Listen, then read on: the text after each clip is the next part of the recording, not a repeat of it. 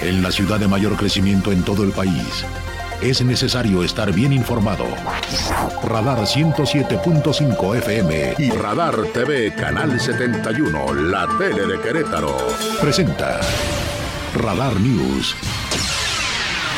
Los acontecimientos de mayor relevancia. Las noticias al momento. Y el análisis objetivo. Porque usted ya los conoce. Radar News.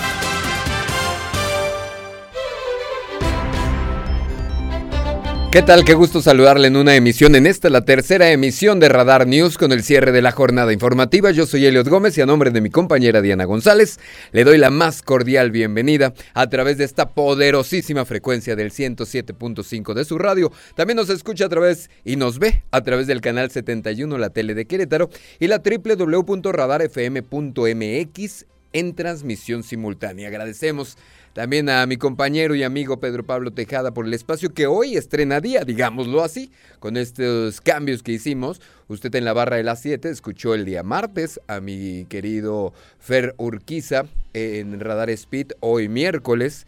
Eh, a Pedro Pablo Tejada en Pedro y los Lobos y mañana jueves estará Radar Gourmet. Hoy les saludo en este miércoles 26 de octubre a solamente 66 días de que termine el año. Muchos dicen que se nos ha ido, que se nos ha ido como agua entre los dedos. Vamos con lo más importante generado en la información del Estado.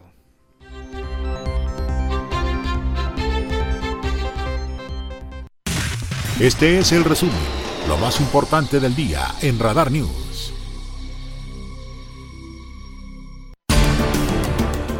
El secretario de Desarrollo Urbano y Obras Públicas, Fernando González, informó que a más tardar el próximo lunes habrán sido uh, retirados en su totalidad los cuatro puentes vehiculares ubicados en Avenida 5 de Febrero como parte de esta segunda etapa, de esta segunda gran etapa de las obras de reingeniería de esta vialidad. Escuchemos, escuchemos a nuestra compañera Andrea Martínez. Tardar el próximo lunes habrán sido retirados en su totalidad los cuatro puentes vehiculares ubicados en Avenida 5 de Febrero como parte de la segunda etapa de las obras de reingeniería de esta vialidad, informó el secretario de Desarrollo Urbano y Obras Públicas Fernando González Salinas. En ese sentido indicó que se habían fijado 10 días para retirar estas estructuras, pero se prevé que sea en menos tiempo. Aunado a ello sostuvo que a este miércoles se tiene un buen avance en el retiro de las traves de estos puentes. Eh, de cada uno de los puentes ya retiramos este, las traves, que era lo fundamental. Una, una parte de las traves. En uno de los casos ya la tenemos la totalidad, en, eh, que es el, caso de Tlacote. En el caso de, Universidad vamos a empezar hoy en la noche a quitar las, las traves. Y en el caso de Zaragoza ya llevamos más o menos el 50%. Y en Epimenio González llevamos dos, tres nada más. Pues más o menos nosotros tenemos en programa 10 días. Creemos que podemos terminar antes. González Salinas detalló que en el puente de Tlacote ya se retiraron las traves. En el de Universidad apenas comenzarán la noche de este miércoles. En el puente de Ya se tiene un avance del 50% y en el de Pigmenio González solamente se han retirado dos traves. El titular de la Secretaría de Desarrollo Urbano y Obras Públicas adelantó que después de concluir el retiro de los puentes vendrá la construcción del entronque de Avenida 5 de Febrero con Avenida Coahuila a la altura de la colonia La Obrera, donde incluso informó ya se comenzaron a instalar seis pilas de la infraestructura para su cimentación. En cuanto a la construcción del cárcamo de rebombeo como parte de las obras pluviales, indicó que ya presenta un avance del 83% y que en tres semanas se prevé colocar las tapas para concluir los trabajos de esta primera etapa de la obra de Paseo 5 de febrero. Para Grupo Radar, Andrea Martínez. Amplia e importante la información de mi compañera Andrea Martínez. En temas relacionados con la movilidad, le cuento que el gobernador del estado, Mauricio Curi, reveló que en estas últimas semanas ha aumentado el uso de la tarjeta de prepago por parte de aquellos usuarios del transporte público en la zona metropolitana. Esto a dos semanas de que arrancó la estandarización de frecuencias en la primera etapa que va de Corregidora hacia el Mirador. Escuchemos en voz del gobernador del estado, Mauricio Curi González pedir a los ciudadanos que ya subió, por ejemplo, el 20% del uso de la tarjeta, que se los agradezco mucho. Ocupamos más, pero vamos eh, sin prisa, pero, eh, pero sin pausa, es decir, trabajando muy de cerca y trabajando muy de cerca con los ciudadanos, explicándoles qué, qué puede funcionar mejor. Aprovechando que tuvimos esta mañana al gobernador, mi compañera Andrea Martínez eh, platicó con él acerca de aumento que se espera de las participaciones presupuestales para el estado de Querétaro en relación a las aportaciones que hubo este año. Cuéntanos, Andrea.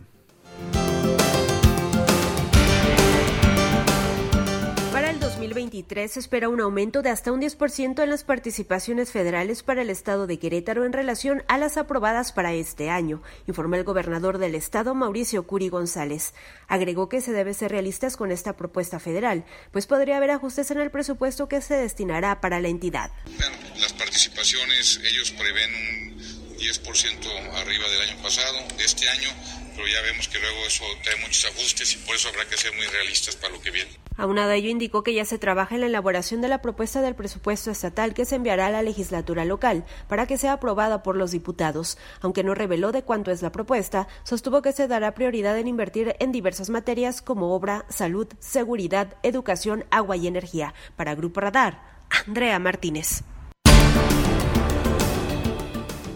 Y con el objetivo de mejorar la movilidad de la zona metropolitana y así aminorar los tiempos de traslado, el gobernador del estado llevó a cabo la entrega del distribuidor vial de la carretera estatal 414, ahí en el municipio de Corregidor, el cual tuvo una inversión, nos cuenta, de 283 millones de pesos. Escuchémoslo de viva voz. mucho porque he hecho cosas o por hacer algo y a veces cosas que no nos salgan Dicen que no se lastiman los jugadores que no juegan. Los que están en la banca nunca se van a lastimar. Pero aquellos que nos aventamos, nos atrevemos a jugar, a trabajar, que para eso me contrataron, para cambiar la realidad de ustedes, no la mía. Y esto es parte de los de, la de realidad. Bueno, como le decía, esta obra fue con el objetivo de mejorar la movilidad de la zona metropolitana, así aminorar los tiempos de traslado. Se encuentra saturada, se encontraba saturada, pues se presentaban aforos de más de 30 mil autos por día. También habló, también habló acerca de los partidos de gallos blancos que podrían regresar con público a partir del próximo mes de enero. Vamos a enlazarnos directamente con mi compañero Jesús Muñoz, quien recopiló toda esta información para, para contarnos este mensaje de los partidos y que se tuvo ya contacto con el director de los Gallos Blancos para buscar ante la Liga MX y la Federación Mexicana que se levante este castigo tras los hechos violentos que usted recordará del 5 de marzo. El 5 de marzo. Imagino que ya tenemos en la línea a mi queridísimo Jesús Muñoz. Jesús, ¿cómo estás? Buenas noches. Señor Elias, muy buenas tardes. Sí, de hecho, la plática que tuve con la gente que nos hace el favor de sintonizar a través de la tercera de Radar News. Sí, buenas noticias para la afición de Gallos Blancos de Querétaro y es que el día de hoy el gobernador del estado, del estado Mauricio Curi, dio una información más que interesante para toda la gente que recordemos que ya busca regresar al estadio La Corregidora. Hay que recapitular que desde el pasado 5 de marzo el estadio recibió un veto de un año y ese será hasta el próximo mes de marzo precisamente del 2023 cuando se tenga pues ya el acceso para todos y cada uno de los aficionados que puedan presenciar los partidos del conjunto queretano. Sin embargo, el gobernador del estado, Mauricio Curi, confirmó que los partidos de Gallos Blancos de Querétaro en el estadio Corregidora podrían regresar con público a partir del mes de enero. De esta manera reveló que ya tuvo contacto con el director de Gallos Blancos de Querétaro para buscar ante la Liga MX y la Federación Mexicana de Fútbol que se levante el castigo que se impuso tras los hechos violentos del 5M. ¿Qué te parece si escuchamos precisamente palabras del gobernador del estado, Mauricio Curi, quien da esta buena noticia para todos los aficionados al fútbol dentro de esta entidad?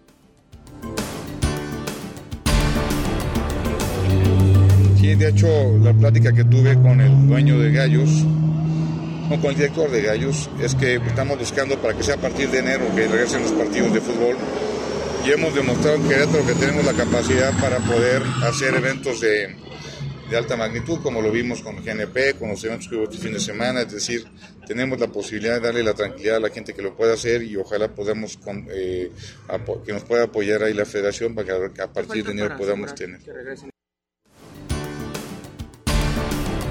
Esas las palabras por parte del gobernador Mauricio Curi, quien, repito, da una buena noticia para la afición queretana, además de asegurar que ha demostrado pues que Querétaro se tiene capacidad de llevar a cabo los elementos de alta magnitud y contar con la seguridad que se requiere. Cabe ahondar dentro del tema que esta semana se dio también la información que ya dentro de los posibles implicados dentro del 5M, ya la mayoría fueron pues de alguna u otra forma castigados por los hechos violentos de manera legal, es por eso que se buscará también pues ya abrir las puertas del Estadio La Corregidora el próximo mes de enero. Repito, ya es prácticamente una posibilidad de que los aficionados al conjunto queretano, los aficionados al fútbol en general, regresen el próximo mes de enero al estadio La Corregidora y no tengamos que esperar hasta el mes de marzo. Hasta aquí la información, estimado Elliot. Muchísimas gracias Jesús Muñoz. Importante, importante mensaje, no solamente por la afición del Querétaro, sino por la economía, por la derrama económica que cada uno de estos encuentros genera, eh, genera para, para el Estado precisamente. Vamos a hacer la pausa comercial, regresamos, tenemos más información de lo sucedido el día de hoy aquí en el Estado, de lo sucedido en los municipios y por supuesto su opinión es lo más importante. Comuníquese, póngase en contacto con nosotros. 442-592-1075. 442-592-1075. A lo largo de estos espacios nos han estado comunicando cómo les ha ido con el 5 de febrero, cómo vamos. En muchas de las escuelas creo que ha ido bien en lo general, pero usted platíquenos su opinión. Es lo más importante. 442-592-1075. Hacemos la pausa y regresamos.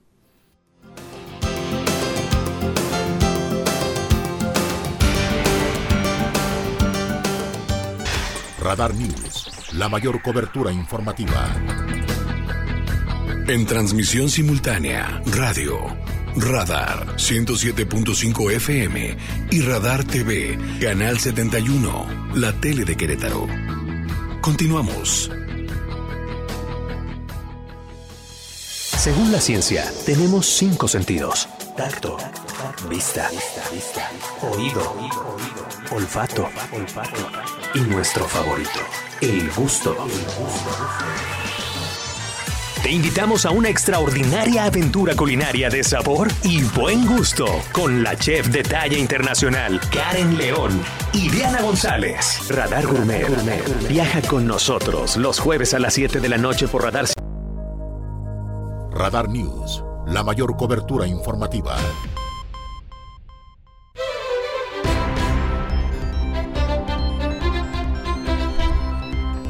Estamos de regreso a través del 107.5 de su radio, el canal 71, la tele de Querétaro, por supuesto, la www.radarfm.mx. Yo soy Eliot Gómez y a nombre de Diana González, titular de este espacio, quien está tomando unas merecidas vacaciones, les saludo, les saludo con muchísimo gusto en esta mitad de semana, hoy que ya es miércoles, miércoles 26 de octubre, le platicaba solamente, nos quedan unos días para que termine este, este año 2022, un año de, de, recuperación para muchos y un año realmente de muchos retos para algunos otros más. Le invito también a que descargue la aplicación de Radar, estamos tanto en el sistema Android como para las plataformas iOS la aplicación Radar FM. Descárguela, ahí se puede enterar y además de seguir toda la programación, se puede enterar de las novedades y de las promociones que Radar siempre tiene listas para ustedes. También nos puede escuchar por iHeartRadio. Donde usted quiera, donde usted guste nos puede escuchar y ponerse en contacto con nosotros es lo más sencillo. 442-592-1075. 442-592-1075. Como le digo, a final de cuentas su voz es la más importante. Vamos con temas que tenemos y seguimos con algunos temas enfocados en la movilidad. El secretario de Seguridad Ciudadana, Giovanni Elías Pérez Hernández, anunció que en mes y medio arrancará el pilotaje de la aplicación de fotomultas en el anillo vial Fray Junípero Serra. Andrea Martínez nos tiene toda la información.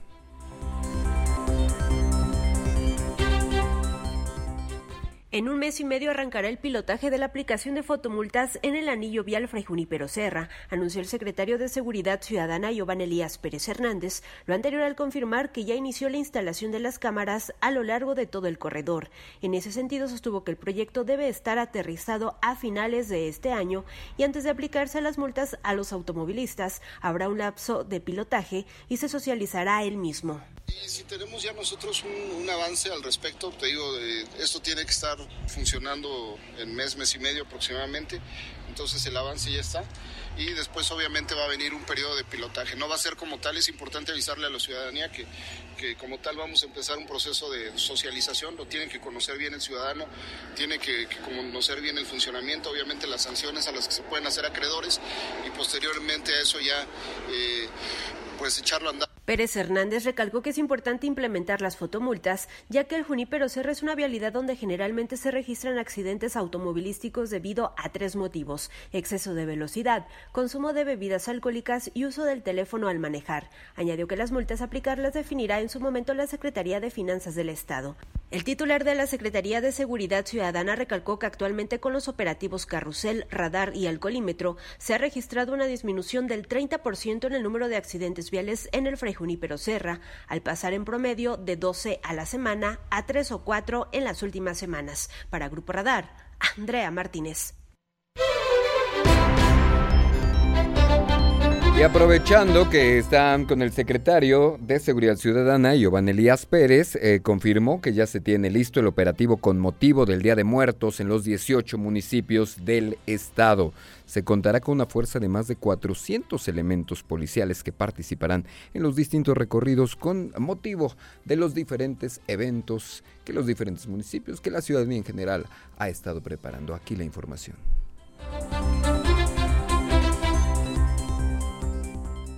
Ya se tiene listo el operativo con motivo del Día de Muertos en los 18 municipios del estado por parte de la Policía Estatal, confirmó el secretario de Seguridad Ciudadana, Giovanni Elías Pérez Hernández. De esta manera reveló que se contará con una fuerza de 400 elementos policiales que participarán en los recorridos con motivo de los diferentes eventos programados y la visita a los panteones. Precisó que este dispositivo arrancará la noche del 31 de octubre y concluirá el 3 de noviembre.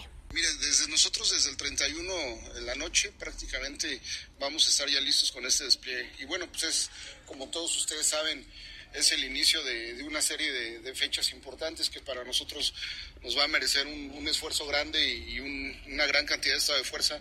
Este operativo que, que, empezamos empieza básicamente en esos días y termina el 7 de enero. Mire, nosotros tenemos para este operativo básicamente alrededor de 400 elementos. Pérez Hernández destacó que se mantendrá coordinación con Protección Civil para atender la logística en los panteones, así como cualquier incidente que se pueda llegar a presentar en estas celebraciones. El titular de la Secretaría de Seguridad Ciudadana recomendó a los queretanos que acudirán a los panteones durante estas fechas a tener cuidado con sus pertenencias, vigilar a los niños, mantener una buena hidratación y estar pendientes de los avisos correspondientes. Para Grupo Radar, Andrea Martínez. Hay toda la información del operativo, de los operativos que se tienen preparados para el Día de Muertos. Vamos, eh, en este momento está en la línea mi querido Alejandro Payán con un tema, con un evento que ya es toda una tradición. El Bazar Ale ya se aproxima y estuviste tú, estuviste con ellos, mi querido Payán. ¿Qué tal? Muy buenas noches. Pues efectivamente, el día de hoy la Asociación Ale IAP presentó la decimoquinta edición del Bazar Ale, que tiene la meta de recaudar más de 700 mil pesos para brindar apoyo a personas de escasos recursos que esperan recibir algún tratamiento médico. Esta invitación la hizo la presidenta de, la Fundación Ale, Adriana Castro. Este bazar, cabe recordar, Elliot, que se llevará a cabo los días 9 y 10 de noviembre en el Club Industriales de Querétaro, en un horario de 10 de la mañana a 8 de la noche. Se contará con más de 50 stands de diversos productos, los cuales tienen la finalidad de recaudar, de recaudar este fondo para eh, la Fundación Alice. ¿Te parece bien? Vamos a escuchar eh, la presentación que hizo por la mañana la presidenta Adriana Castro. Por supuesto. En donde pretendemos invitarlos a que nos ayuden todos ustedes como medios de comunicación, a que sea, ahora sí que como por alguien decía, esos 15 años famosos, que tengamos un lleno total, que la gente verdaderamente venga a aprovechar para, ayudar a muchas más personas. Eh, en Asociacionale hemos logrado muchísimas cosas a nivel nacional. Hemos logrado apoyar a, a nivel nacional a 16 personas en su cirugía de trasplante renal. Hemos hecho 27 trasplantes de córnea. Hemos tenido programas gratuitos de cirugías de catarata. Recordar que los asistentes a este bazar tendrán la oportunidad de encontrar Entre estos más de 50 están productos como piezas de arte, artículos de Navidad, joyería, muebles, decoración para el hogar, además de accesorios, juguetes, ropa, productos gourmet, entre otros. Este bazar, recordamos, se llevará a cabo los días 9 y 10 de noviembre, de 10 de la mañana a 8 de la noche. También, pues bueno, recordó a Adriana Castro que pues la gente puede poner este granito de arena ya que el 15% de todas las compras se destinarán para asistir en los tratamientos médicos a quien más lo necesita. También se contarán con eh, algunos sistemas de pago como 12 meses sin intereses, incluso con tarjetas como American Express. Y te, si te parece bien, Elliot, te voy a contar un poco acerca de este resumen también de los alcances que ha tenido la asociación ALE IAP con ciento 1.355 trasplantes, de los cuales 802 corresponden a trasplantes de riñón, 13.581 cirugías gratuitas de cataratas, 1.383 tratamientos médicos de inmunosupresor, 37.890 beneficios a través de las campañas de prevención renal dirigidas a la población general y desde el año 2016 se donó al Departamento de Trasplante del Hospital General de Querétaro un electroencefalógrafo con el objetivo de corroborar el diagnóstico de muerte cerebral y con ello facilitar la procuración y donación de órganos. El equipo de Banco de Ojos Alejandro Alberbe Castro en el Hospital General de Querétaro también fue una donación con la finalidad de reducir la lista de personas que requieren recibir algún trasplante de córnea. Mi querido Elliot. Querido Alejandro Payán, muy bien, muchísimas gracias por estar y darle seguimiento a este tema importantísimo y ayudar precisamente que todos tenemos que participar en este, en, este bazar. Ale, hacemos la pausa, hacemos la pausa comercial y regresamos con lo más importante sucedido en los municipios de nuestro estado.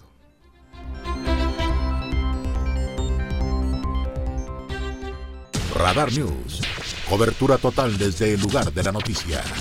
En transmisión simultánea, Radar.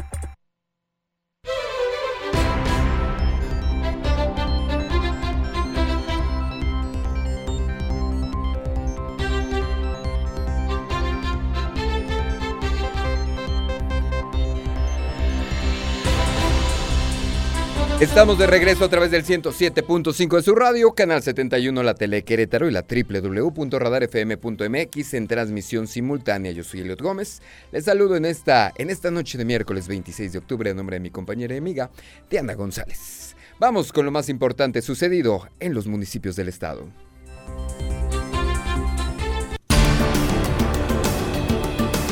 En lo que va del año en la capital se han creado más de 20 mil empleos, 133% más que en el 2021, principalmente promovidos por la iniciativa privada. Estuvo Alejandro Payán con el alcalde Luis Bernardo Nava y nos cuenta toda la información.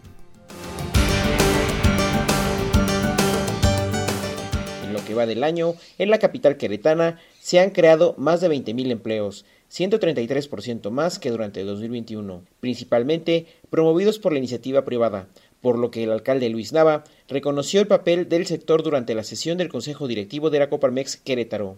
En la parte de generación de empleos, y este más que un, digamos, más que un anuncio de, nos, de nuestra parte, es un reconocimiento a todas y todos ustedes porque los empleos los genera la iniciativa privada y en Querétaro, el dinamismo que hemos tenido, hemos, se han creado más de 20 mil empleos, eh, que esto implica pues, un crecimiento de más del 133% con respecto al 2021.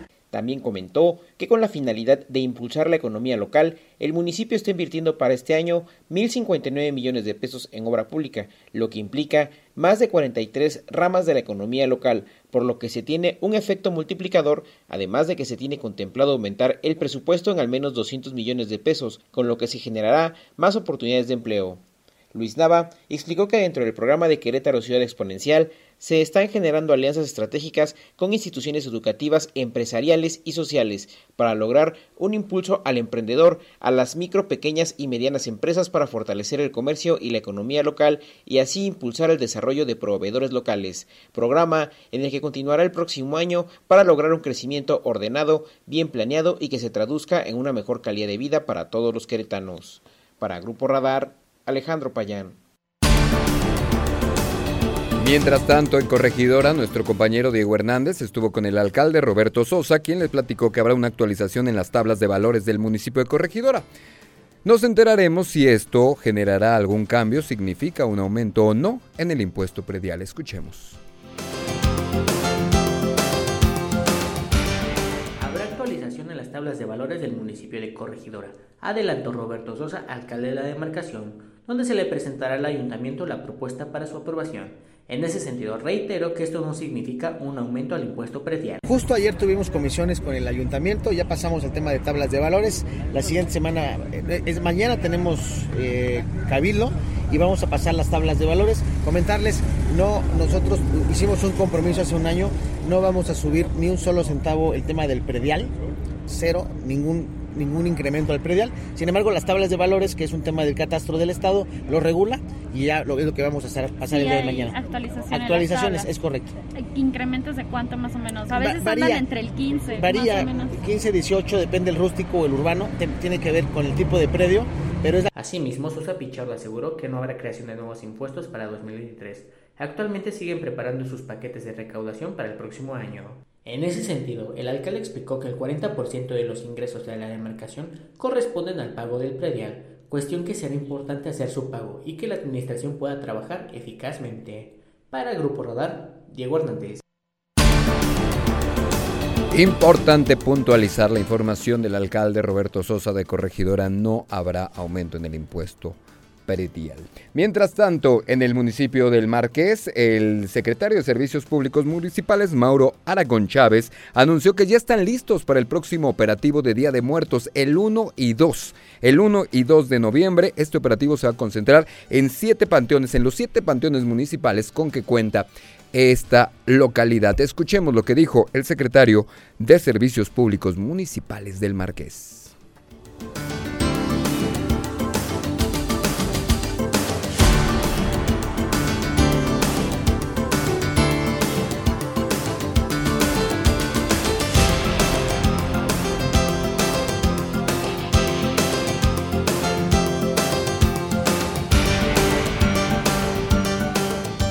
Anuncian el operativo de Día de Muertos el Marqués 2022, la cual se llevará los días 1 y 2 de noviembre. Estarán participando 400 elementos y 125 unidades de seguridad pública, protección civil, policía estatal, así como del área de inspección y servicios públicos municipales. Este operativo se concentrará en los siete panteones con los que cuenta el municipio. Se espera un aforo de 100.000 visitantes, así lo informó el secretario de Servicios Públicos Municipales Mauro Aragón Chávez. En estos próximos días que vamos a festejar los días de, muertos y también informarles que, que hoy va a ser una, un eventos atípicos porque como saben ustedes eh, ya no estamos en pandemia, ya estamos en, en, otro semáforo donde ya nos permite, de acuerdo a las indicaciones de protección civil que ahorita nos van a, a, a proporcionar los datos, que ya va a ser una afluencia ya de casi 100%.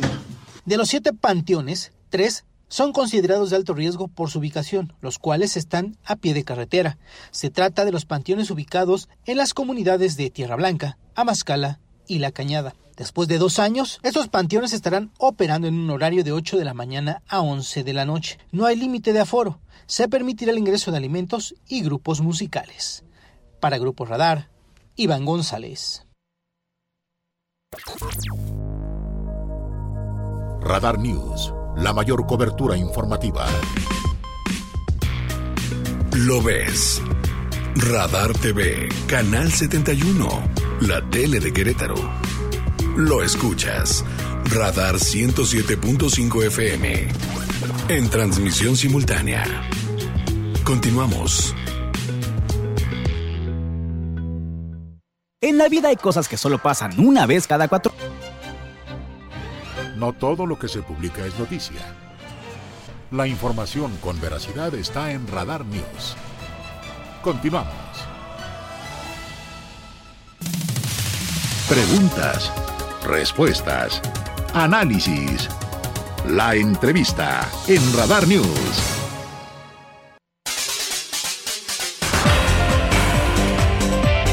Estamos de regreso en el 107.5 de su radio, canal 71, la tele de Querétaro y por supuesto transmisión simultánea a través de la www.radarfm.mx. Yo soy Eliot Gómez y a nombre de Diana González, titular de este espacio, les saludo con muchísimo gusto en este miércoles ya 26 de octubre, donde 15 minutos nos separan de las 9 de la noche. Estamos platicando y vamos a darle la bienvenida a mi querido Mauricio Cedillo, parte del comité organizador del Halloween Festival. ¿Cómo estás mi querido Mau Cedillo? Bien, Eliot, muchas gracias por la invitación y por la oportunidad de platicar de, de los detalles del, del festival que estamos planeando ya para este fin de semana. Que me encanta el tema de que mezclemos la parte del vino con la parte tradicional, pero principalmente la parte del vino.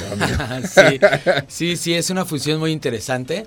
Este, pues aprovechando la, la, festividad del Día de Muertos, que es tan importante aquí para nosotros los mexicanos, y pues también el tema de los vinos, ¿no? ¿Por qué no? Aquí en Querétaro, pues es, es, la, una de las zonas más importantes de producción de vino en el país. Es y... una de las regiones vitivinícolas ya más importantes de sí, nuestro país. Sí, así es, ha tomado un gran impulso en los últimos años y asimismo los, los eventos, los festivales de, de, de, esta, de esta índole, pero pues la mayoría son en la zona de los viñedos. Pocas claro. veces tenemos acceso a, a, este, a este tipo de eventos en la, en la zona metropolitana del estado y es ahí donde nosotros apostamos mucho a que la gente se acerque con nosotros para disfrutarlo todos juntos. Cuéntanos, es 29 y 30 de octubre. Sí, correcto, es 29 y 30. El fin de semana, estamos a dos días. Así es, Elliot. Eh, todavía tenemos algunos boletos por ahí para la gente que, que no ha tenido la oportunidad de adquirirlos. Este, y se la van a pasar muy bien, tenemos muchas actividades planeadas. Eso me encanta. Pero cuéntame primero, ¿de dónde nace toda esta idea de hacerlo?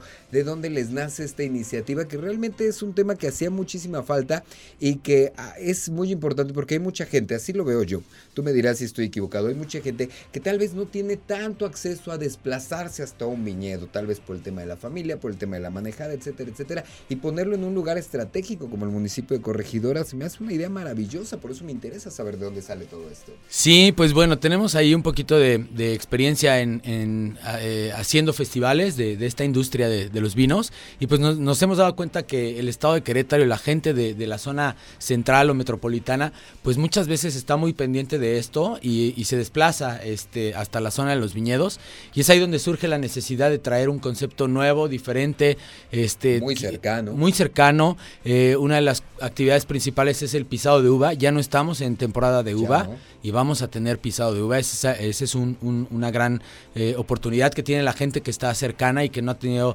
eh, la, la, la eh, la ocasión de haberlo disfrutado anteriormente. Aquí cerca de la ciudad va a estar, va a estar todo esto, ¿no?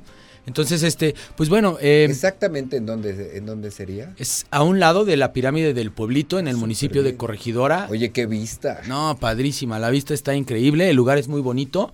Este, son unos jardines padrísimos. Y pues bueno, además de la exposición de vinos, quesos, eh, food trucks. Vi que tienes rifas. Sí concursos de disfraces, espectáculos musicales. Aquí estoy viendo justo para que nos platiques. Por ejemplo, el sábado 29 de octubre estarán mis favoritos que son el grupo Mantequilla en el escenario, ¿no? Así es, un grupo pues muy muy conocido acá en Querétaro, bueno. una agrupación padrísima que nos va a aprender mucho a todos los que estemos ahí disfrutando del evento, eh, pero a, a, aún así también tenemos de, de diferentes géneros musicales, están los cacles eh, acompañándonos el, el día domingo, cacles, que es padrísimo el, el, espectáculo que ofrecen, tenemos a Ana Boites que también está el sábado con su grupo Red Room, una rockera padrísima, queretana, que traemos de Cancún.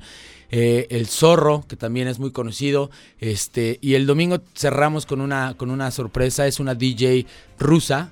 Hermakova, que está padrísimo el espectáculo que ofrece y con eso cerramos el, el, evento el día domingo. Pero pues todo esto son complementos, en realidad hay muchas actividades, es un festival familiar en donde hay zona de niños, hay este catas, hay muchas cosas para, para compartir. Es una maravillosa opción para pasarse el 29, el 30 de octubre. Algunos de los chamacos no van a la escuela la semana, entonces se puede divertir muchísimo llevándoselo. Y, y, nada más cuéntame, antes de que sepamos cómo, cómo conseguir los boletos, ¿de qué se trata este after, pa este after party que están planeando ustedes? Pues sí, eso me interesa mucho. Claro. Aquí a los muchachos. Sí, sí, también tenemos una fiesta, este posterior a, al, al, evento. El evento termina a las 8 de la noche ambos días y el día sábado tenemos un after party preparado para todos ustedes muy cerca de las instalaciones de, Radar por el, por el TEC de Monterrey, en un lugar que se llama Dango. Es una noche de DJs, padrísimo y es gratis para la gente que presente el boleto de Halloween. Perfecto. El día domingo la misma dinámica, pero en un lugar llamado La Martinica, que está a un costado de la pirámide del pueblito. Es un restaurante padrísimo y ahí también tenemos una fiesta preparada. Esa vista se me hace fabulosa. Ahora sí, cuéntanos cómo conseguimos nuestros accesos, cómo llegamos, llegó ese mero día, qué hago para poder participar y disfrutar del Halloween Festival. Sí, eh, tenemos la venta de los boletos en la página de www.superboletos.com y en nuestra página web que es www.halloweenfest.mx. Ahí pueden adquirirlos. Perfecto, muy bien. ¿Nos traes algunos regalos? Eso. Sí, Elliot, eh, traemos tres pases dobles para que los podamos obsequiar a la gente que nos escucha. Tú pones no, las reglas. tú dinos, tú dinos. Yo les repito el teléfono de contacto 442-592-1075, 442-592-1075. A mí se me ocurre, para que sea muy sencillo, que con que nos digan alguno de los eventos este, musicales que vamos a tener, se pueden llevar este, este pase doble. Los estuvimos diciendo, lo repetimos, algunos son favoritos y muy conocidos por acá. Entonces yo creo que esa puede ser una buena dinámica, salvo tu mejor opinión, mi querido amigo. Eh, totalmente de acuerdo, Elliot. Ok, tres pases dobles, los primeros tres que nos lleguen al WhatsApp 442-592-1075, 442-592-1075, se llevan este pase doble. Se lleva cada uno de ellos un pase doble para disfrutar este 29 y 30 de octubre el Halloween Fest ahí al ladito de la pirámide de Corregidora. Se la van a pasar increíble. Sí, sí, acompáñenos. Es una, es una gran oportunidad de disfrutar este, este tipo de eventos aquí en, en la zona metropolitana de la ciudad. Lo que te decía, acercarlo, porque yo sé que hay mucha gente que es importantísimo y que le gustaría muchas veces disfrutar, pero en algunas ocasiones nos quedan un poquito lejos los viñedos, más cuando llevamos a toda la familia. Entonces esta es la oportunidad para disfrutarlo y más en noviembre tener el pisado de uvas. Claro, ¿no? Y disfrazados, este, se pueden ir hasta en Uber, está muy cerca. sí, claro, puede ser facilísimo. Vamos, eh, muchísimas gracias mi querido Mauricio. Gracias a ti, Elliot. Muchísimas gracias por estar y te deseamos mucho éxito. Gracias, esperamos verte ahí seguramente parte del comité organizador. Y vamos con los espectáculos y regresamos prácticamente para despedirnos, mi querido equipo.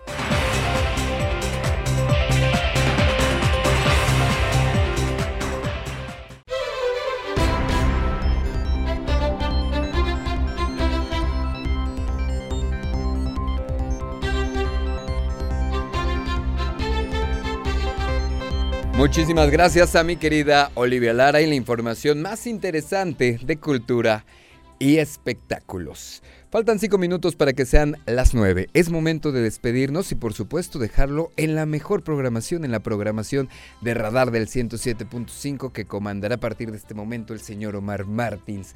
Mañana en punto de las 6 de la mañana, mi querido Aurelio Peña, el maestro Aurelio Peña en la primera emisión de Radar News. En las guajolotas con información muy interesante van a estar transmitiendo eh, a control remoto y usted, créamelo, no se lo puede perder de 9 a 12 mediodía. A partir de la 1 de la tarde, el señor, el periodista Andrés Esteves, con el recuento de la jornada informativa. Nosotros nos escuchamos y nos vemos a las 7 en Radar Gourmet. Fíjese que hablando de los eventos del vino, tendremos, estará con nosotros eh, eh, eh, los organizadores también del Festival del Vino Queretano. Festival muy interesante que tras la pandemia pues vuelve vuelve a ser presencial. Entonces le vamos a platicar junto con la chef Karen León todo lo más importante acerca de este maravilloso festival que se está organizando. Y por supuesto a las 8 nos escuchamos y nos vemos nuevamente con el cierre de la jornada informativa. Yo soy Eliot Gómez, a nombre de Diana González y de todo este maravilloso equipo, encabezado por Jesús Muñoz, Omar Martins y por supuesto el maestro Caste, el maestro Caste en el máster del Canal 71. Le agradecemos como siempre el favor de su atención.